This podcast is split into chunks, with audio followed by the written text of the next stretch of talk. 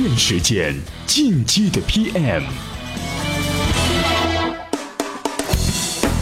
步子迈的再大也不怕扯了蛋，欢迎收听进击的 PM。从昨天起啊，充电学院已经开始预售了。那咱们今天节目的结尾处呢，有重要事情通知，敬请关注。前阵子啊，点开全文这个游戏多少有点占领朋友圈的意思。但是不管怎么样啊，大家玩的很开心，尤其是那些男同胞和性格外向的女同事们。别问我为什么啊，原因我等下再说。不过呀，别人是开心了，但是作为不偏执不能活的产品经理，你有没有特地想过，大家为什么喜欢在朋友圈里玩点开全文的游戏呢？这些话啊，咱们在节目里就不多说了。今天我们来分享一个产品经理的思考，听听人家是怎么看的。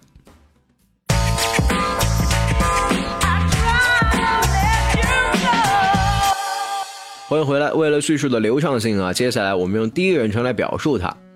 首先，你能够玩这个游戏的一个大前提是由微信产品的原则之一决定的。微信啊，希望在单位时间内载体能够最有性价比的呈现出有价值的内容，不论是文字、图片、链接还是视频。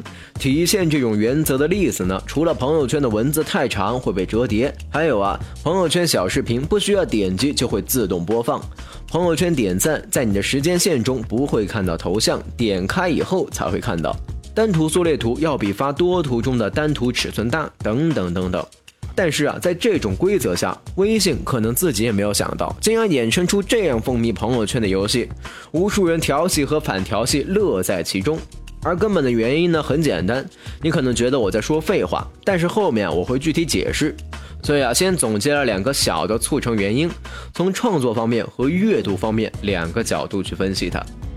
首先，从创作方的角度来说，原创成本很低。这类点开全文的游戏往往由两句话组成，第一句设置悬念，第二句作为转折的回答，并且啊，往往整体的调性是很贱的，排解无聊，捉弄别人，而且不伤害人，甚至啊，改写传播的成本也很低，复制粘贴发出去，你甚至可以快速的改动几个字进行再创作。再看阅读方。如果你分析一下你的行为啊，在我一开始提到的微信规则下，所以呀，你是先看到折叠的简略信息，如果勾起你的兴趣才会去点开它。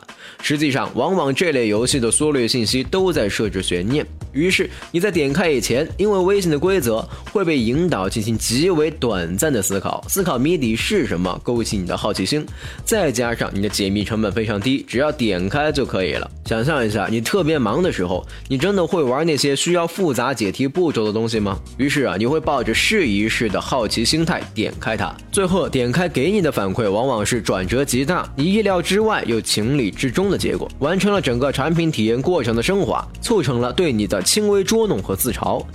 你也许有些不甘心啊，但是更多的呢是觉得有趣，互动性也非常好，而且啊，这里很重要的一点，往往只有两句话，所以对你造成的阅读压力也非常非常小。迎合信息爆炸环境下人们的阅读习惯，造就了整个体验的轻松有趣。我现在解释一下为什么根本原因是无聊，但不是在说废话。几乎啊，所有人都会觉得无聊，只是程度不同。接下来呢，要和大家说的这段，很好的解释了猎奇心理为何因此产生。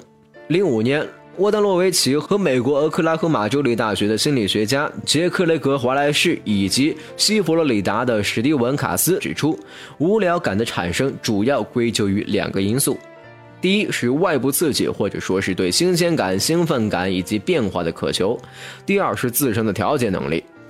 沃达洛维奇认为，男性普遍比女性更容易无聊，外向的人得分往往会更高。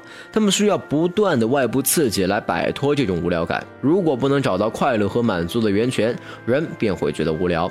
但是，并非说无聊就是完全有害的。无聊是人思考和反省的好机会。出于对自我保护，你会去寻求破解这种无聊的方法，从而做出良性的改变。充电语录。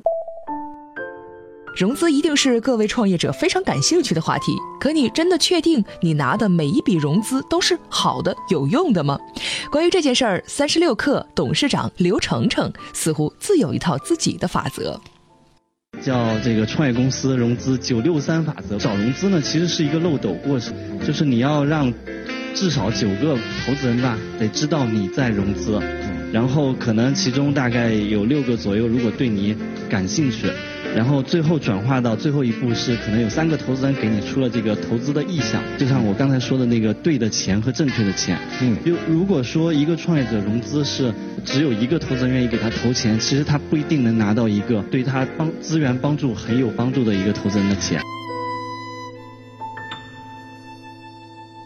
好，欢迎回来。说了这么多啊，之所以大家都爱玩点击全文的游戏，除了微信产品的逻辑原因以外，更多的其实是生存问题。今日关键词，今天的充电时间关键词：犀利。如果啊你问 Siri 她是不是女性，她会告诉你她是没有性别的，很可能会这么说：别被我的声音骗了，我没有性别。亚马逊的 Alexa、微软的小娜、三星的 S Voice，还有谷歌的 Google Now 都是如此。但是讲真啊，他们听起来难道真的不像女生吗？我们在许许多多的其他领域推行性别平等，为什么我们当今的科技听起来如此女性化呢？您在我们微信公众号“充电时间”回复“犀利”啊，西方的西，美丽的丽这两个字儿，给您看文章。好，感谢收听，我们下期再会。亚历山大·怀特是一位虔诚的布道人，在一个风雨交加的星期日早晨，一位信徒心想：天气这么糟糕。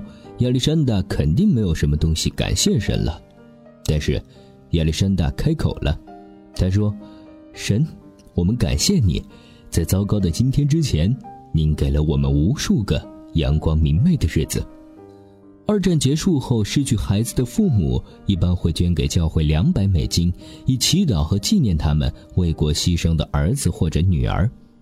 诧异的是，许多人的孩子并没有牺牲，同样去捐款。他们说：“因为我们的儿子没有死去，所以更加感恩。”对，就是感恩。充电时间发展到现在，虽然离我们的最终目标还很远，但一路走来，得到了很多小伙伴的支持，发展的也还算顺利。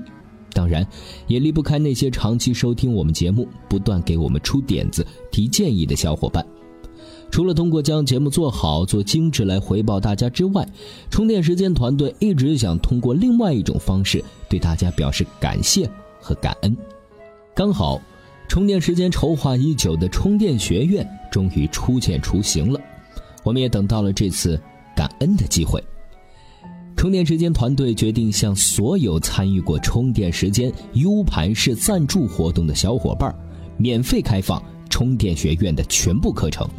这个免费，还要加一个期限，终身，终身免费享受充电学院的服务。这其实也不是什么了不起的大事儿，也不能说明什么。我们想要表达的就是感恩。一颗种子长成参天大树，离不开阳光雨露；一个团队的成长，也离不开所有志同道合小伙伴的支持和鼓励。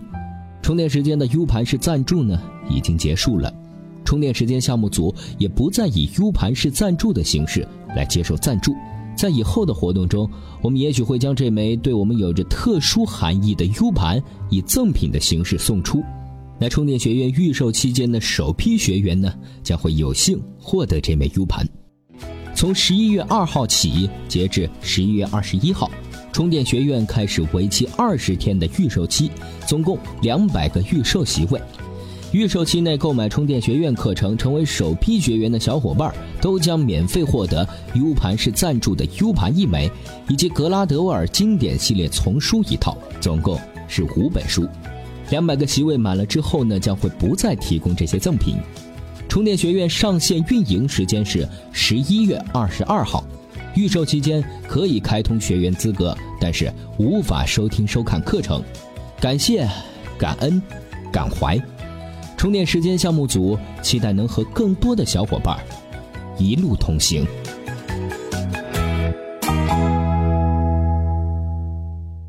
随时随地，随心所欲，你的随身商学院。这里是充电时间。